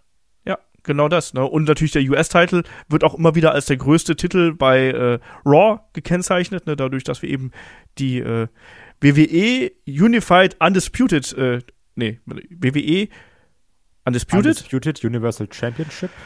Oh, ich, also das ist übrigens auch noch so ein Zungenbrecher, ne? Der, hab ich mir, der steht hier richtig, ich habe ihn trotzdem falsch ausgesprochen. Ähm, ich finde generell, dass dieses Wort Universal da unbedingt raus muss. Ja. Das klingt so so mega dumm, ne? Ich habe da, glaube ich, immer noch die, äh, die WXW Unified World Wrestling Championship im Kopf. Deswegen äh, ist das sowas, ah, okay. was, was ich im Kopf habe. Deswegen, aber WWE Undisputed Universal Championship ist richtig. Genauso, man hat ja die beiden äh, Titel ja ähm, äh, vereinigt, also nicht nur die Universal Championship und die WWE Championship, sondern natürlich auch die Tag Team Titles von Raw und SmackDown. Und ähm, da haben wir auch gesagt, ich finde das eigentlich ganz gut. Ähm, auch wenn wir natürlich mal sagen, so, wie soll man die trennen? Ja, Zukunftsmusik, das steht noch bevor. Aber ich mag es eigentlich ganz gern, dass wir dadurch ähm, nicht ganz so viele Champions haben, weil wir haben quasi dadurch zwei Champions weniger. Und wie du sagst, das offen, öffnet auch einfach die Möglichkeit, dass du in der Midcard ähm, normale Fäden hast, die auf persönlicher Ebene ausgetragen werden, die äh, eine andere Motivation haben als ich will das Gold, weil das äh, ist einfach zu häufig. Deswegen finde ich das eigentlich äh, ganz gut. Also ich, ich finde, bei den, bei den Tech Championships macht es halt auch wirklich Sinn. Beim ja. WWE Undisputed Universal Championship, der kürzeste Name, ähm, macht es keinen Sinn. Wie ich gerade schon gesagt habe, da ist es wirklich Quatsch, weil du dich auch so ein bisschen beschneidest. Auch in deiner Main-Event-Riege. Ja, aber, aber es passt gut zu Roman natürlich, muss man sagen. Ja, klar, oder? natürlich passt es gut zu Roman. Nur, es ist trotzdem blöd in the long run. Ne? Weil du musst es dann gucken, trennen wir es irgendwie, machen wir, weil wirklich nur ein Champion ist Kacke, wenn du zwei Shows hast. Das ist Quatsch. Meiner, also, ne? Ich finde, du brauchst zwei Main Champions. Also, oder Championships, beziehungsweise. Bei den Tech Belts sehe ich es wiederum anders. Weil dafür, ja, du hast jetzt mehr, du hast jetzt mehr Stables, aber prinzipiell hattest du trotzdem für zwei Tech Belts zu wenig Tech-Teams. Das war dann, dieses, wie oft haben wir gesagt, yo, SmackDown hat vier Teams, es kämpfen immer die gleichen. Von den vier Ja. Teams sind zwei eigentlich komplett egal und eher so Jobber-Teams. Und bei Raw war es ähnlich. Von daher macht es da auch mehr Sinn. Ähm, obwohl natürlich jetzt trotzdem gerade so in den letzten Monaten der Fokus da auch sehr eindimensional war. Ja, wir kämpfen nochmal gegen New Day. Ja, wir kämpfen 80 Mal gegen die Street Profits, die auch extrem abgekühlt sind, wenn man ehrlich ist. Also die, die waren ja mal heiß und dann sind sie immer, immer, immer, immer, immer kälter geworden. Auch immer gescheitert, das war auch halt ein Problem, Ja. ne? Also klar, waren auch irgendwann Champs, aber jetzt gerade so in den letzten Monaten sind sie wirklich immer gescheitert. Also da bin ich mal gespannt, in welche Richtung man geht, weil es wird auf jeden Fall ein Knall, wenn die Usos die Belts abgeben. Das ganz klar. Die Frage ist, an wen, wie wird's kommen? Vielleicht an Sami Zayn und Kevin Owens? Man weiß es nicht. Ja, das sehe ich momentan als durchaus realistisches äh, WrestleMania-Match, was auch sehr groß aufgezogen werden kann. Ja, also das ist dann schon gut. Das, das finde ich dann auch passend. Nur bei Roman schon auch trennen. Vielleicht wird's ja so, bei WrestleMania gewinnt dann The Rock das und zerreißt einfach den Belt, weil er so stark ist. Dann hat man wieder zwei Einzelne. Jetzt zündet die einfach an. Und dann steht da The Rock drauf. das, der schmelzt die auseinander. genau. Ähm, ja, also grundsätzlich bin ich da äh, bei den bei den meisten äh, Dingen bei dir. Ich finde derzeit äh, mich stört's nicht, dass wir nur einen Champion haben. Bin ich ganz ehrlich. Also ich finde das passt gut zu der Bloodline Story. Das äh, sieht gut aus und Roman kann das gut verkörpern. Allein der Entrance bei der Survivor Series, also wie man ihn da quasi noch mal auf so ein Podest hebt, mag ich sehr gern. Ich würde mir also klar, Rock ist irgendwie immer das, was was so oben drüber schwebt. Cody Rhodes ist natürlich die andere Variante, die da auch noch äh, mit reinkommt. Den haben wir unter Triple H noch gar nicht gesehen. Ich glaube auch mit dem hat man äh, Großes vor. Ich würde mir ehrlich gesagt wünschen, dass Sami Zayn äh, derjenige ist, der hier den äh, sich irgendwie einen Titel da ersch- äh, abstaubt irgendwie. Aber sehe ich halt nicht so recht kommen. Also nichtsdestotrotz. Ähm, Damen Tag Bells sind da. Ne, Hat man natürlich in eine Story eingebunden, aber ich glaube, das Problem da ist einfach, wir haben halt keine Tag Teams. Ne? Es ist immer zusammengewürfelte Matches. Damage Control ist da ähm, noch so, was man sagen kann, ja, okay, das ist am ehesten ein Tag Team, aber so insgesamt Damen Tag Bells, äh, ja. Gehören auch eingestampft. Ich finde die ganz gut so als, als Schmuck, gerade in so einer Gruppierung, um die darzustellen, aber ansonsten, ja. Also, bitte, dann sollen sie Replika-Bells tragen. Ähm, Women's Championships finde ich in der Art und Weise, wie sie äh, dargestellt werden, auch nach wie vor äh, absolut ähm, richtig. Und du hast auch angesprochen, die 24-7-Belt, dass der eingestampft worden ist, ist auch vollkommen okay. Also für mich ist Das eigentlich. stimmt nicht. Da, doch, ist es okay. Nee, das sehe ich anders. Aber ich glaube, das Wichtigste, was man hier vorheben muss, auf jeden Fall auf der Habenseite von Triple H, ist die Art und Weise, wie jetzt die Midcard-Belts dargestellt werden. Wo wir wirklich lange Zeit gesagt haben, boah, das ist so ein Wanderpokal, aber der bedeutet eigentlich nichts. Aber jetzt ist es wirklich so, dass man den Eindruck bekommt, dass da durchaus wieder was mehr dahinter ist und dass man damit auch Leute aufbauen möchte. Also gerade Gunther, finde ich, profitiert da massiv von, wie es jetzt bei Austin's Theory weitergeht. Wird man abwarten müssen, aber auch ähm, die vergangenen Monate haben gezeigt, dass man mit dem US-Belt da durchaus ja die großen Namen auch mit reinschmeißt. Ne? Und das nicht nur so dieser klassische, ja, Upcoming Stars oder sonst irgendwas äh, Titel ist, sondern wenn dann Seth Rollins das Ding hält oder Bobby Lashley, das sind ja durchaus schon äh, Hausnummern, muss man hier nochmal attestieren. Deswegen, das ist halt. Wisst, warte, noch- mir ist noch ganz wichtig, ich, ich, ich Ja. will ja nicht so Twitter-mäßig argumentieren, einfach nur meine Meinung sagen, ohne Argumente. Also ich finde halt gerade, dass man bei dem 24-7-Titel ähm, auch unter der äh, Regentschaft eines Triple Hs damit mehr machen könnte, wenn du sagst, wir stellen dafür ein, zwei Schreiber ab, die schreiben dafür Storylines, die nicht sind, die Jobber rennen dem Ding hinterher, sondern wir gehen da diesen ähnlichen Weg, wir binden da Social Media ein, das hat man am Anfang super schlau gemacht, mit irgendwelchen Titelwechseln in Flugzeugen, an, an Flughäfen und so einen ganzen Kram auf Golfplätzen. Ich, ich erinnere da an Drake Maverick, Jinder Mahal und R-Truth.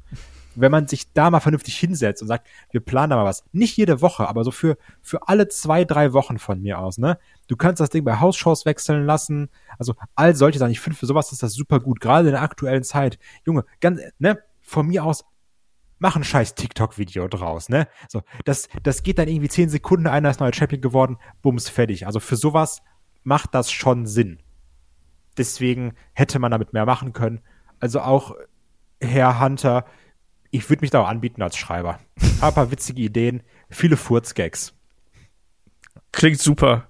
Ja, Ich weiß nicht. ich hol Ähm, die Leute ab. Äh, wir können auch noch mal so, über so ein paar, ich sag mal, Fehler und Probleme äh, sprechen. Vielleicht auch ein paar, über ein paar Verlierer innerhalb der, äh, der Shows bei WWE. Also wir können gleich auch noch kurz Richtung NXT abschweifen. Auch da ist so ein bisschen äh, natürlich muss man auch sagen, auch das ist besser geworden jetzt durch die Umstrukturierung und äh, durch die Wechsel, die da stattgefunden haben. Also wenn wir jetzt schauen, ähm, ich habe gerade schon angesprochen, wer für mich ein ganz großer Verlierer neben dem Damien Priest ist, ist zum Beispiel Matt Riddle, lieber Kai. Da haben wir noch vor einiger Zeit gesagt, Mensch, klar, äh, RK Bro ist aktuell nicht, wegen der wirklich anscheinend ja sehr, sehr, sehr schweren Verletzung von Randy Orton, der ja nochmal unters Messer musste und wo es jetzt nochmal problematischer ist. Übrigens auch Bobby Roode, ne? auch lange Zeit verletzt. Ähm, auch so eine, so eine äh, Fusion OP. Nee, aber also ich finde es halt auffällig, dass wir quasi aktuell zwei Leute haben mit ähnlichen Verletzungen, äh, die ja. wirklich so lange äh, an Nackenverletzungen dann laborieren werden. Ähm, aber trotzdem, wir haben doch alle gedacht, so ja, RK Bro, wenn Matt Riddle da rausgeht und aus der Fehde mit Seth Rollins, dann ist er eigentlich bereit für den Main Event. Und klar, der hat seine Matches gegen den Roman Reigns gehabt. Aber was ist mit dem in den letzten Wochen passiert, Kai? Jetzt ist er der, der Bongos spielt? Aber auch da, ne? Herr Olaf Bleich, nach dem Motto Roman Reigns ist so toll, der ist ready für den Main Event. Ja, aber soll er jetzt Roman den einzigen Belt abnehmen, den es gibt? Nee, aber du kannst ihn zum Beispiel hervorragend auch ins US-Title geschehen mit, mit, mit reinwerfen. Ja, ist ja nicht Main Event, ne? Bei Raw schon. Ja, gut, aber also Main Event Picture ist für mich Main Title. Deswegen, also, ne? Ja, aber, aber, aber, aber ganz im Ernst, also es ist ja, ja auch schon ein höllenweiter Unterschied, ob du ja. im Main Event stehst oder ob du neben Elias in einem 0815 Tag Team Match äh, stehst. Klar, jetzt demnächst ein Title Shot, interessiert aber niemanden. Und hey. freaking Bongos spielst. Mich, mich ärgert das ehrlich gesagt, weil er jetzt wieder auf das reduziert worden ist. Ich finde, man, man hat äh, eigentlich es gut geschafft, diese Balance zwischen, ja, Matt Riddle ist so ein, so ein entspannter Kiffertyp und wenn wenn sein muss, dann wird er auch aggro. Äh, das hat man eigentlich ganz gut dargestellt und jetzt zuletzt war das doch alles Grütze. Was Merkt ist da passiert? Wie ich anschreien lassen muss, Leute? Merkt er das? Wie, wie, wie aggressiv da direkt reagiert wird? wie, wie hier mit mir umgegangen wird? Als, als wäre ich Nicholas höchstpersönlich? also, äh, ja, also natürlich bin ich dabei dir. Also Matt hat wirklich stark verloren. Problem ist da natürlich auch ganz klar gewesen, der Wegfall von Randy Orton weil, sind wir ehrlich, die RK Bros Storyline, die war ja auch noch nicht fertig, ne? Also, nee. wir dachten irgendwann, es kommt das große Match. Randy Orton, Mann, wer könnte damit rechnen, turnt höchstwahrscheinlich gegen Matt Riddle. Und dann, dann ist er heartbroken. Wir hatten ja diese, wir hatten ja diese komische Zeit, wo dann, dann ist er geturnt, dann wieder nicht. Dann war so, sind wir jetzt Freunde, sind wir keine Freunde, dieses Hin und Her. Dann waren sie wieder Freunde. Also auch da ganz toxische Beziehung, finde ich gar nicht so gut, sollte man mal drüber reden. Ähm, und jetzt ist, wie du gesagt hast, jetzt ist er da an der Seite von Elias, der auch wieder nur Elias ist, spielt ein bisschen dumm Bongos. Es ist schon auch irgendwie unterhaltsam, aber es ist eben nicht das, wo er hätte sein können. Gerade jetzt, wenn ich an die Intensität denke, an dieses Promo-Duell zwischen Riddle und Rollins, wo sie da in diesem Sit-Down-Interview saßen, mit den Sprüchen von, von Becky, wo da wirklich ja drauf gekloppt wurde mit so hier und, und, und deine Frau hat dich verlassen, du so warst. Mann, Leute, tritt mal auf Bremse. Also du musst ja nicht persönlich werden. Oder vielleicht auch musst du gerade besonders persönlich werden. Habe ich auch Bock drauf. Und da hatten wir ja auch das, was wir gefordert haben. Diesen ernsten Riddle, den wütenden Riddle, der auch keine Hemmungen hat, mal einen kaputt zu treten. Und ja, jetzt bist du wirklich nicht ein, nicht zwei, du bist drei Schritte zurückgegangen. Das ist schon echt schwach. Also ich finde auch, dass man ihn eigentlich da anders präsentieren könnte und sollte. Warum man es hier nicht macht, weiß ich ehrlich gesagt nicht, weil ich sehe definitiv mehr in ihm. Und wir haben ja schon aktiv auf dem Bildschirm mehr von ihm gesehen. Also, ja, also ich kann es nicht anders sagen. Also, wie du sagst, ist ganz klarer Verlierer der letzten Wochen und Monate.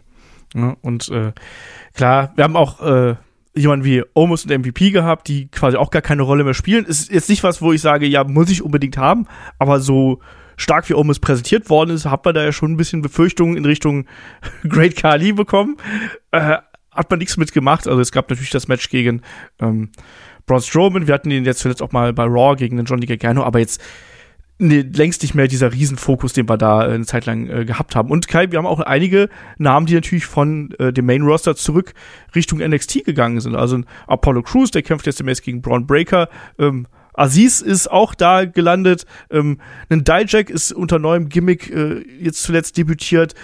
Wir Mahan der ist von der unzerstörbaren Maschine jetzt auch wieder äh, an der Seite von Sanga unterwegs. Und, Alter, da muss ich noch drüber reden, ne? Ah, ich habe schon beim, beim Magazin gemacht, ne? Reggie, der ja wirklich ein unterhaltsamer 24-7-Charakter gewesen ist und der uns. Ach. Ja, ich mochte den auch. Ich mochte den auch. Aber dieses Scripts-Gimmick, ich habe es ja schon in äh, Magazinen darüber gesprochen, Boy, oh boy, also aus welcher Mottenschublade von Gimmicks hat man das denn rausgekramt? Ich weiß es ehrlich gesagt nicht. ich glaube, in der gleichen äh, Schublade, in der auch dieses Axiom-Gimmick von A-Kid ist. Jo, aber der kann voll gut rechnen, du. Ja, stimmt. Das ist das Talent. Das ist einfach Ma Matilda als Wrestler. Herzlichen Glückwunsch. Wenn wir schon also, Scott Steiner haben. Ja. Ey, Scott Steiner, Steiner Matt ist viel besser als Axiom. das wissen wir alle. Das ist tausendmal lustiger. Ja, ich weiß auch nicht. Also Reggie hat auch gepasst. Vielleicht war das Ding auch durcherzählt, kann man ja auch sagen, ne? Weil, ja, der, der, also er, der hat ja auch viel durchmachen müssen. Erst ist er da mit Carmella, dann ist er nicht mit Carmella, dann ist er so das, das Love Object Death by Snoo Snoo von äh, Nia Jax, was ich jetzt auch nicht so doll finde. Also, ich, ich glaube, hier ist wirklich dieses Ding, man hat nichts für ihn gehabt. Nee, das war er doch gar nicht. Das, von, von, von, von, äh, Tamina, das war doch Dings hier, das war doch äh, nee, von äh, Jax. Das war da, von Nia Jax? Ja. Ja, habe ich das vergessen? Der war doch da mit Nia Jax unterwegs. Der war doch mit Dana Brooke unterwegs. Der war aber auch mit Nia Jax unterwegs. Nee, die war doch schon längst weg. Das vergesse ich doch nicht, dass der mit Nia Jax unterwegs war. der hat sich immer eine Netzhaut gebrannt. Nia Jax, Reggie, das wird jetzt hier live gedingens. Nia Jax calls Reginald cute. Ach, okay, das war das, ja, okay. Nia Jax takes Reginald on a shopping spree. Ja, okay, ich hab's verdrängt, ist, ist ja, okay. Ich nämlich nicht. Ja, also, okay. Ganz schlimm. Und dann haben die auch gegeneinander gekämpft und es war alles katastrophal. Och, jetzt, ganz eine Erinnerung. Ich will ganz, kann nicht schlafen heute Nacht. Ich bin ganz nervös. Also, vielleicht hatte man nichts für ihn. Warum er jetzt auf einmal Scripts sein muss, keine Ahnung. Finde ich auch nicht gut. Aber sonst prinzipiell die, die man jetzt dem man den Call Down, um es mal so zu nennen, gegeben hat, finde ich schon legitim. Apollo Crews war im Main Roster auch ehrlich gesagt egal. Ein Commander Aziz, ey, der heißt halt Commander Aziz, ne? Also ähm, Dijak gerade als als Tiba war auch nix, ist jetzt der generic Bad Guy bei NXT 2.0. Mal gucken. Wir war eh eine Katastrophe. Also ich finde das schon vollkommen okay dass die jetzt wieder alle da unten sind, wenn ich ehrlich bin. Ja, man muss es ja vielleicht auch gar nicht so unbedingt als da unten äh, dann ansehen. Ne? Also man hat ja auch, wie ich finde, bei NXT jetzt einiges gut gemacht. Ich finde es sehr spannend, wie man da jetzt sehr viel Talent von NXT UK mit einbindet. Wir haben einen Ilya Dragunov gesehen, der ja ne, Verletzungsgeschichte und so jetzt rausgenommen ist. Ähm, ich glaube, das macht man, da, da, macht man derzeit auch einiges richtig. Ich sage nicht, dass man alles richtig macht, aber man, man äh, würfelt ja quasi die Talentpools äh, sehr spannend durch. Und gerade auch in Hinblick auf NXT Europe, was ja dann im nächsten Jahr kommen soll, finde ich, hat NXT auf jeden Fall eine positive Entwicklung durchgemacht. Also auch gerade im Vergleich zu NXT 2.0. Wir haben auch äh, ja gesehen, neues Logo bei NXT. Ähm, das heißt nicht, dass alles perfekt ist. Also zum Beispiel auch, ich mag diese aktuellen Regeln von dieser ähm, kommenden Survivors äh, Challenge, die mag ich halt eigentlich überhaupt nicht, weil es viel zu schwierig ist, aber das sei mal dahingestellt. Championship Scramble in anders. Ja, Iron Survivor Challenge, so heißt das Ding. Also ich habe es heute mit Namen, sorry, ich habe zu wenig geschlafen am Tag vorher. Ähm, ja, also ich finde, bei NXT gibt es auch durchaus ähm, äh, positive Entwicklungen, was, was das angeht. Und äh, das ist nicht alles geil, aber ich finde schon, dass auch NXT zu einem besseren Produkt äh, geworden ist. Ähm, nicht nur, weil es plötzlich ein neues Logo hat und ein bisschen andere Aufmachung. Das ist auch das ganz Wichtige, dass man, was ja auch so ein Internetphänomen ist, dieses nur in Extremen denken. Entweder alles geil oder alles schlecht. Und ich finde gerade jetzt hier bei diesem Triple H-Thema muss man wirklich sagen, es gibt viele Sachen, die sind besser geworden. Es gibt ein paar Sachen oder Wrestler, die haben darunter gelitten, als schlechter geworden. Aber man muss halt abwägen. Und ich kann sagen, im Großen und Ganzen holt es mich definitiv mehr ab als vorher. Und ich erkenne, was ich vorher wirklich gar nicht hatte, muss ich ganz klar sagen, ich erkenne eine gewisse Marschrichtung. Ja. Und damit bin ich zufrieden. Und es ist ja nicht, Triple H ist am Sonntag da, ab Montag ist alles geil und Hammer. Und jedes Match kann man sich angucken und jedes ist das geilste auf der Welt. So dafür ist es halt immer noch Wrestling. Verschiedene Fäden holen verschiedene Leute ab. Das, was einer mag, kann ich komplett katastrophal finden. Also ich weiß auch schon an Streitgespräche, die wir hier über gewisse Women's Wrestling Matches hatten. Also solche Sachen, wo, wo ich gesagt habe, es gibt mir gar nichts und du sagst, das war super spaßig. Also dafür ist es ja auch immer noch, Raw geht drei Stunden, ne? Da kann nicht alles für jeden sein. Und das ist übrigens auch nach wie vor einer meiner größten Kritikpunkte und das ist nämlich Raw. Ich finde, SmackDown kann man zuletzt, äh, das ist eine gut schaubare äh, Wrestling-Show mit relativ klaren Strukturen, mit äh, relativ klaren Storylines, Ähm, auch mit, mit Charakteren, die funktionieren. Natürlich mit der Bloodline-Story, die alles überschattet, also im positiven Sinne, weil die so dominant ist und die auch so gut erzählt ist, dass das für mich ein ganz klarer Grund ist, ähm, wenn ich jetzt nicht ohnehin schauen würde, da, da würde ich halt einschalten, ne? weil mich das interessiert. Wie, wie geht's weiter? Und ähm, bei Raw, du hast nach wie vor dieses, du hast ein Pacing-Problem, finde ich, bei Raw. Ähm, du hast, du hast gute Elemente drin, dann hast du aber auch immer wieder Längen drin, wo du dann merkst, da muss ein bisschen Zeit geschunden werden, da gibt's noch Probleme. Ähm, drei Stunden beziehungsweise zweieinhalb äh, Wrestling-Stunden ist einfach zu viel. Ich finde, Raw hat immer noch damit zu kämpfen, dass die Show einfach zu lang ist. Ähm, hat auch damit zu kämpfen, dass viele Charaktere noch nicht aufgebaut sind.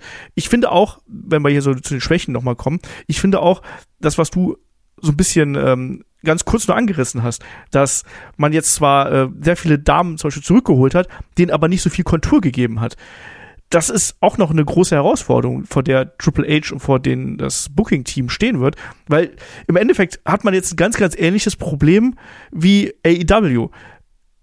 Mit dem Vorteil, dass man eben in der Spitze mit Becky, Bianca und äh, Rhea und noch einigen anderen, dass man da eine gut aufgebaute Spitze hat. Aber du hast auch darunter einen Kader von, ich habe nicht durchgezählt, 10, 12 Frauen hast, die aber alle so die sind halt alle da, aber die haben alle noch nicht so den Charakterfokus, die haben alle noch nicht sich selber gefunden und da weiß man nicht genau, wie das hingeht. Inklusive, dass man da auch sehr, sehr viele Frauen repackaged. Ne? Wir haben Nikki Cross jetzt zuletzt gesehen. Ähm, wir haben jetzt ganz aktuell bei SmackDown, haben wir wieder Lacey Evans gesehen, die schon wieder zurückgeht zu ihrem Marine-Gimmick, oder? Ich kann das bald nicht mehr sehen. ja, also du, du, hast es ja auch vorhin geschrieben, ob, wie oft die jetzt schon repackaged wird. Und es ist ja komischerweise. Und immer dasselbe! Entweder, wirklich, entweder ist sie wieder die, taffe Army-Frau, man sagt so, oh krass, die, für unser Land. Und dann merkt man, yo, ist den Leuten irgendwie komplett Jucke. Und dann sagt sie, ja, aber ihr seid alle, ihr, ihr, ihr Stinker und ich habe hier vor euch gekämpft und ihr respektiert mich nicht. Und alle sind so, ey, es ist uns trotzdem egal, was du sagst und machst und wrestelst. Und also dann kommt wieder irgendwann, und sie ist ja Mutter und alle sind so, yo, meine Mutter ist auch Mutter und steht nie im Ring, also mach ja. was anderes.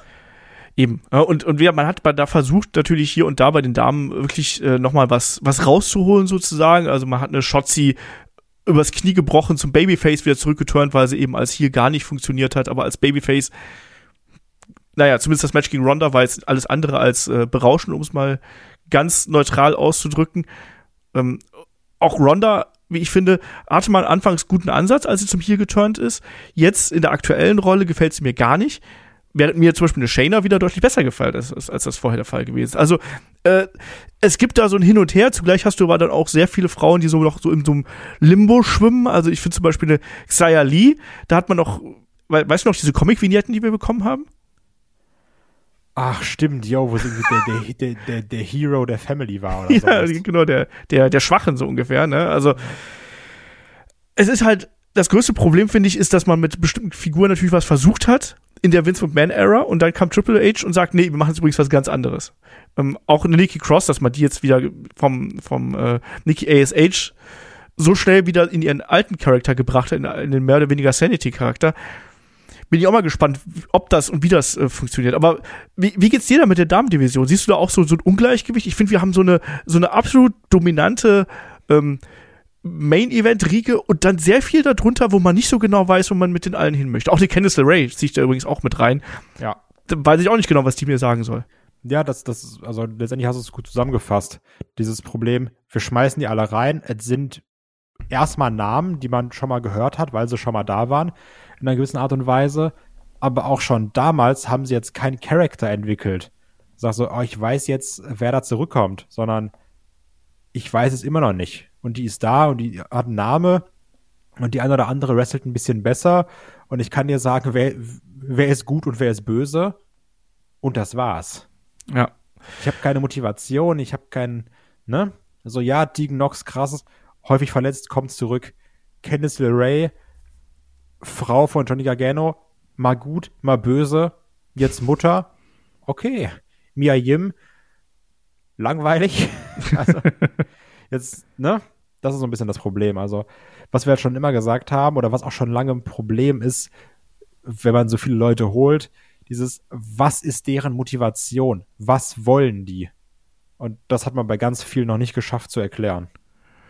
Äh, ja, und das wird auch in meinen Augen auch eine der großen Herausforderungen äh, sein, weil im Endeffekt wresteln fast immer dieselben Frauen um den, um den großen Belt. Also wenn jetzt äh, spekuliert wird, gegen wen äh, wrestelt denn eine Bianca Belair bei WrestleMania, dann hast du halt wieder äh, die üblichen Namen. Ich meine, Sasha Banks, ob wir die noch mal wiedersehen werden, steht in Sternen, aber dann hast du halt eben wieder eine Rhea Ripley zum Beispiel, ne? die man, wie ich finde, sehr, sehr, gut aufgebaut hat, eben auch mit Hilfe des Judgment Day, dass sie da auch so präsent gewesen ist. Nichtsdestotrotz, da muss noch mehr kommen und das äh, fehlt äh, aktuell noch so ein bisschen. Und das wird eine der Aufgaben für 2023 sein. Was siehst du denn da noch als äh, kleiner Ausblick Richtung 2023? Was muss ein Hunter noch hier auf seinem Zettel haben? Ne, what Kai says und das muss doch getan werden. Hunter, gib uns ein vernünftiges, normales Event, was sich nicht anfühlt wie eine Hausshow. Von mir aus in UK. Wir müssen nicht Deutschland haben, der Markt ist nicht groß genug. Gib uns ein Event in UK. Eins vom normalen Kalender. Nicht so Clash at the Castle, wo am Ende Drew McIntyre singt. So, gib uns ein normales Event. Das hätte ich ganz gerne. Bitte, bitte, bitte, Herr Hunter, lösen Sie das Problem mit den Unified Belts. Bitte machen Sie zwei draus. Das ist, das ist mir persönlich ganz wichtig, auch wenn ich verstehen kann, dass es natürlich gerade zu Roman Reigns und zu Bloodline passt, ne? Aber ich glaube, auf lange Sicht es stören. Und ich hoffe, dass man von diesem Comeback alle zwei Wochen ein bisschen äh, absieht. Weil die, die jetzt da sind, lasse etablieren. Wenn jetzt wirklich ein dicker Name frei wird, dann holen. Okay. Übrigens auch da, bitte kein Kyle O'Reilly holen oder sowas, ne? Und noch kein Bobby Fish. So die brauchen. Adam Cole, können wir darüber reden. Falls er wieder wresteln kann, irgendwann. Unwahrscheinlich, dass er kommt, natürlich wegen Elite und alles, aber hätte ich Bock drauf. William Regal erstmal, hallo? William Regal natürlich. Das, das, das scheint ja schon in Stein gemeißelt zu sein, dass er kommt. In Steinchen, ja. ja. Aber da wirklich also ganz klar jetzt auf das Talent, was man hat, bitte darauf konzentrieren und das aufbauen, weil das ist ja das, was wir wollen oder was ich auch gelobt habe. Storylines nicht nur über zwei Wochen oder nicht nur sagen, ich kämpfe jetzt gegen dich, weil du bist doof oder weil du ein äh, Belt hast, sondern bitte auch das Midcard-Talent entsprechend aufbauen, dass man halt sagt, wie ich auch meinte, dass man nicht nur im generellen Produkt, sondern auch bei den einzelnen Wrestlerinnen und Wrestlern eine gewisse Marschrichtung erkennt. Das wäre mir persönlich ganz wichtig. Ähm, ja, auf jeden Fall. Also, dass man äh, mehr Shows außerhalb von den USA haben wird, das steht ja quasi schon fest. Das hat ja Hunter auch quasi im Anschluss an die Survivor Series in der PK gesagt. Also, es war ja sinngemäß, überall, wo genug bezahlt wird, da wollen wir hin. Ne? Wir wollen überall hin äh, das WWE-Produkt bringen. Deswegen gehe ich ganz, ganz stark davon aus, dass wir noch weitere Shows in anderen Ländern haben wollen. Es wird ja schon eine Show in Indien äh, gerüchtet und ich gehe auch davon aus, dass wir noch weitere Shows bekommen, auch dass wir wieder was in UK kriegen. Ey, ähm, Clash at the Castle war so ein riesengroßer Erfolg und hat so viel Kohle gebracht. Das wird man gerade auch im Hinblick auf NXT Europe nächstes Jahr ich gehe davon aus, dass man da nochmal angreifen wird, was, was das angeht. Und ich gehe auch davon aus, dass man in andere Länder noch gehen wird, dass NXT Europe der Anfang sein wird und dass man versuchen wird, wir sehen es jetzt ja, es, äh, wir hatten das äh, Tryout auch in, in, Afrika zum Beispiel, also man wird da versuchen, wirklich alle Märkte konsequenter zu bespielen, um da maximale äh, Einnahmen auch zu generieren und auch dann eben die, die TV-Verträge und die Bildrechte entsprechend äh, an den Mann bringen zu können. Und die größte Herausforderung, das ist eigentlich auch genau das, was du schon gesagt hast, ist eben auch neue Stars aufbauen. Ne? Das ist äh, was, was momentan auch noch so ein bisschen fehlt, weil im Endeffekt ähm, die großen Fäden, klar, Roman Reigns, äh, wir hatten Brock Lesnar natürlich jetzt äh, zuletzt und dann immer wieder eigentlich Contender, wo wir gesagt haben, ja, wird gut, macht Spaß, aber die werden Roman Reigns nicht besiegen. Und äh, ich glaube, dass du es jetzt äh, im Gegensatz zum Beispiel zu Streak, du musst es irgendwie schaffen, eben dass Roman Reigns nicht gegen den etablierten Star ähm, gegen einen größeren Namen quasi deine Bells verliert, sondern dass du damit einen neuen Namen aufbaust. Also wir dürfen nicht vergessen, wo du hier Comebacks angesprochen hast. Wir haben noch Cody, den, der äh, auch noch in der Hinterhand ist, den wir ja alle für den Rumble irgendwie zurück erwarten. Ähm, aber ich glaube, dieser Punkt, neue Stars kreieren. Glaubst du, äh, wen, wen siehst du da als, als äh, bislang Standout-Characters äh, während der Triple H-Ära? Ist es einfach nur Sami Zayn oder sind es noch mehr? Sami Zayn, ganz, also ganz, ganz klar. Aber auch ein Gunther, absolut, muss man sagen. Seamus würde ich auch noch da nennen. Ich glaube, das sind jetzt die, die mir spontan einfallen, wo ich, ich sage, da ist wirklich was Großes passiert. Ich würde Real Ripley noch mit reinstecken. Also, Stimmt, ja, ab, ja, da bin ich bei dir. Also da haben wir ja, also wenn, was haben wir über den Judgment Day geschimpft und auch wenn es jetzt nicht super geil ist, was aktuell äh, mit dem Judgment läuft, also zumindest meiner Meinung nach, ähm, ist es trotzdem ein solides Programm, aus der, aus dem sie aber wirklich eindeutig heraussticht. Und das ist was sehr, sehr Positives, dass sie auch in so einer Gruppierung immerhin auch neben Leuten wie einem Finn Bella zum Beispiel, dass sie da trotzdem eigentlich so als, als interessantester Charakter heraussticht. Das finde ich schon äh, sehr wichtig. Ja, Kai, sind wir, sind wir fast durch? Willst du, hast, haben wir noch, hast du noch irgendwas dem Plan, was äh, wir noch nicht angesprochen abschließend, haben? weil wir es schon gerade bei den Promos ein bisschen ab, äh, angesprochen haben, was zumindest so wirkt, wie gesagt, klar, es ne, kann ja auch sein, der Schein trügt und was man, was so nach außen bringt, man weiß es natürlich nicht. Aber so wie es auf mich jetzt persönlich wirkt, einfach nur als Zuschauer, der sich auch ein bisschen natürlich für Backstage-Kram interessiert. Ich finde, das Ganze wirkt weniger verbissen und toxisch, was das Backstage-Verhalten angeht. Nicht so dieses, yo, oldschool und wir lassen dich mal vier Stunden vorm Büro stehen, sondern es wirkt so, da ist jeder willkommen. Triple H hört auch den Leuten zu. Die, die Leute müssen nicht Angst haben, wenn sie irgendwas ansprechen. Man kann Ideen mitbringen. Also, wie gesagt, das ist alles nur Spekulation, aber so wirkt es auf mich eben. Mhm. Dieses, du siehst es ja auch, also alle Social Media Beiträge, irgendwelche Bilder, die Leute posten, ne? Dieses, und seien es so Kleinigkeiten wie Johnny Gargano und Candice LeRae haben halt ihr Kind dabei und dann sagt Triple A, machen sie mit Triple H hier dieses Fingerpoint-Bild, wie er es eben bei jedem im Call-Up macht. So, all solche Sachen. Ich finde, das wirkt, es wirkt viel menschlicher. So, es ist immer noch Job und Firma und Arbeit und da wird auch sicherlich rumgebrüllt, es wird auch sicherlich Leute in den Boden gestampft, müssen wir nicht drüber reden, aber es wirkt prinzipiell alles irgendwie friedfertiger als noch vor Jahren und natürlich auch als bei AW.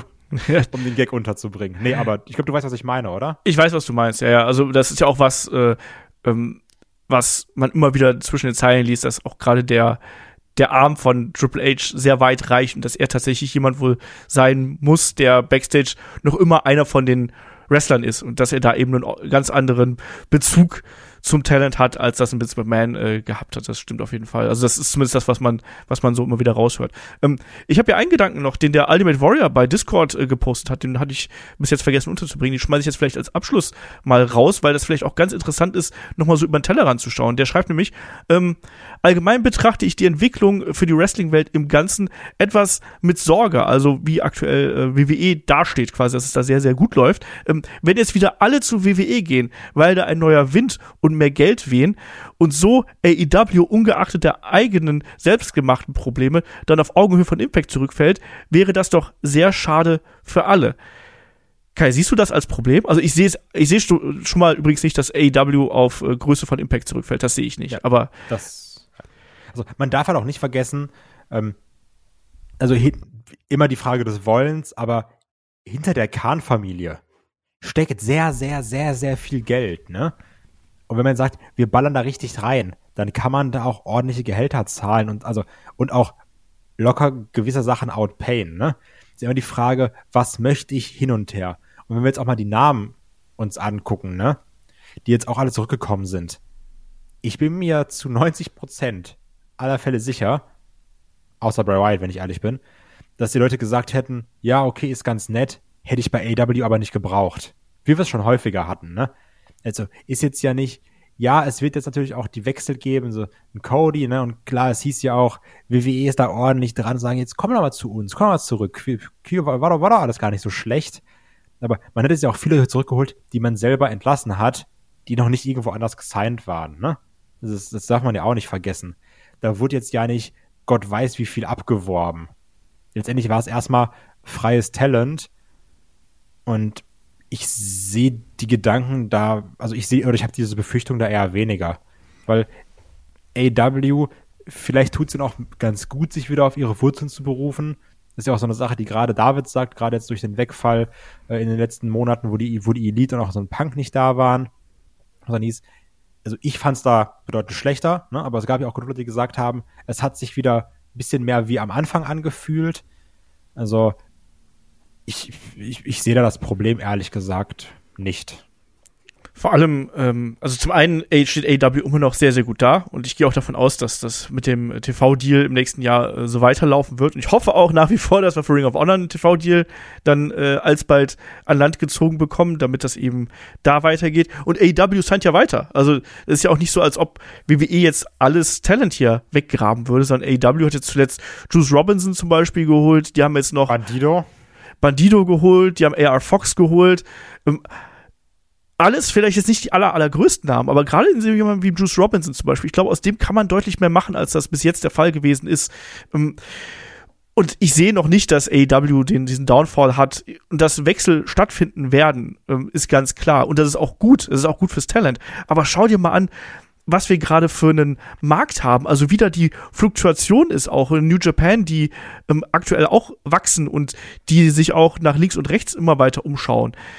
Ähm, ich finde das insgesamt eher eine positive Entwicklung insgesamt, weil eben nicht alle werden zu WWE gehen. WWE wird nicht alles sein können. Man hat den Kader aufgefüllt, man wird auch immer wieder mal neue Leute dazu holen, aber es wird auch immer mal wieder jemand geben, der dann die Company verlässt.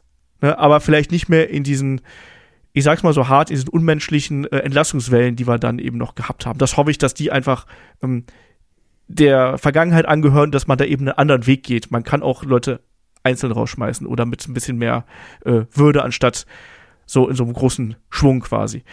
Ähm, aber ich sehe das, ich sehe dieses Problem nicht, ganz im Gegenteil. Ich sehe es tatsächlich der, eher so von der Maxime, dass wenn WWE wächst und wenn WWE sich äh, größer wird, dass davon auch andere Promotions profitieren können, weil dadurch mehr Augen auf das Wrestling im Allgemeinen fallen. Und es war immer so, dass wenn WWE gut dasteht, dann ähm, ging es meistens auch dem äh, anderen Wrestling gut, weil eben Wrestling mehr im Mittelpunkt ist, weil WWE die Maschine ist, die auch genug Geld in den Mainstream pumpen kann. AEW könnte das auch, aber die meisten anderen Promotions, die arbeiten halt nur in dieser Blase. Und deswegen glaube ich, dass wenn WWE äh, da Gas gibt, dass das insgesamt eher einen positiven Effekt auf den Markt haben wird als einen, einen negativen. Wie NXT Europe weitergeht, da bin ich übrigens sehr gespannt drauf. Also das ist sowas, ähm, wo es bei mir sehr viele Fragezeichen gibt und wo ich auch nicht genau abwägen kann, ist das was Positives oder wird das was Positives oder wird es gar was Negatives? Wird es wieder so ein Raid quasi? Werden da zu viele Talents weggekauft oder weggesigned, mehr oder weniger von den ähm, kleineren Promotions? Werden vielleicht Promotions aufgekauft, weil das Geld ist halt da? Das werden wir sehen. Kai, wie geht's dir eigentlich damit? Ja, das, da habe ich wirklich also ich finde, darüber kann ich nicht mehr spekulieren, weil das ist so ein großes Ding, genauso wie mit NXT UK war da, dann war es auf einmal weg und dann sagt man aber, ja, wir entlassen erstmal den Großteil, die wichtigen holen wir rüber und ja, und, und ach, nicht, gefühlt drei Monate später heißt es, ja, wir machen aber wieder was in, in Europa. Also, ey, ich habe keine Ahnung, in welche Richtung man da will, ne? Das werden wir dann wahrscheinlich nächstes Jahr ja. sehen. Weil es ist doch irgendwie ein komischer Move zu sagen, wir entlassen erstmal alle und dann zeigen wir sie wieder also, ne, klar, natürlich Hire and Fire, Amerika. Äh, wie Nein, man, man hat ja nicht alle entlassen, man hat ja nicht nee, alle entlassen. Aber du, du weißt, wie ich es meine, ne? Ja, ja. Dieses, ist ja schon viel und du brauchst ja auch ein gewisses Roster und Roster braucht ja auch Tiefe. Deswegen gehe ich schon stark davon aus, dass man dann, Ach so, meinst wenn man das? sagt, man, man ja. ist dann in Europa, dass man einen Großteil der Leute, die man da hat gehen lassen, auch wiederholt, weil man ja einfach ein Roster braucht. Also, ne? Ja. Jetzt weiß ich, was du meinst. Ich habe gedacht, du meinst quasi die, äh, dass man die, die entlässt und jetzt wieder zurückgeholt hat und dann wieder zu NXT steckt. Nee, jetzt weiß ich, was du meinst. Okay, nee, dann war es ein Denkfehler von meiner Seite. Ähm, ich, ich, bin, ich bin da sehr neugierig drauf. Ich bin mir auch sehr sicher, dass wir darüber nochmal einen Podcast machen werden, äh, wenn dann mehr Informationen da sind, weil bislang ist es ja äh, komplett Fischen im Dunkeln. Also bis jetzt ist es dann Fantasy Booking, was wir dann betreiben und das ist ja dann auch ähm, sehr wenig zuträglich. Aber Kai, ich glaube, damit sind wir dann an der Stelle mit dem Triple H Podcast durch. Oder möchtest du noch was sagen? Nee, haben wir's. Ich bin gespannt was die nächsten Monate bringen. Genau. Besonders die erste Road to WrestleMania von Triple H dürfte, glaube ich, sehr interessant werden. Ja, und die erste WrestleMania auch, ne? Auch da, das wird natürlich äh, eine große Nummer für ihn sein. Ich glaube, da ist er jemand, der auch äh, extrem hohe Maßstäbe an das Produkt und an den Aufbau dafür setzt. Ich freue mich darauf, weil ich glaube, dass der da wirklich ähm, Gas geben wird und äh, mal gucken, was dabei rauskommt. Also werden sehen. Wir werden natürlich auch die ganze Geschichte beleuchten. Wir sind natürlich dann auch im nächsten Jahr wieder äh, ganz normal für euch da. Ähm, wir werden auch natürlich jetzt zum Jahresende ähm, den Jahresrückblick machen, diesmal unterteilt in WWE und AEW, weil es einfach so viel gewesen ist, was bei beiden Promotions passiert ist. Das wollten wir nicht so über einen Kamm scheren. Ähm, wir werden natürlich auch den Jahresausblick haben, dann zum äh, Beginn des kommenden Jahres. Also könnt ihr euch schon mal drauf freuen. Und ansonsten Nochmal der Hinweis, nächste Woche äh, Fragen-Podcast, schickt uns ja gerne bis Donnerstag äh, Fragen zu, fragen.headlock.de oder dann eben bei uns auf dem Discord einfach reinballern. Und da mache ich an der Stelle den Deckel drauf. Schreibt uns natürlich gerne die Kommentare, lasst einen Daumen da und so weiter und so fort. Ihr kennt das Spiel ähm, auf YouTube, weil auch das hilft uns da natürlich. Und äh, dann reicht's jetzt auch. Ich wünsche euch noch einen schönen zweiten Advent. Genießt die Zeit und wir hören uns beim nächsten Mal hier bei Headlock, dem Pro Wrestling Podcast wieder. Macht's gut. Tschüss. Tschüss.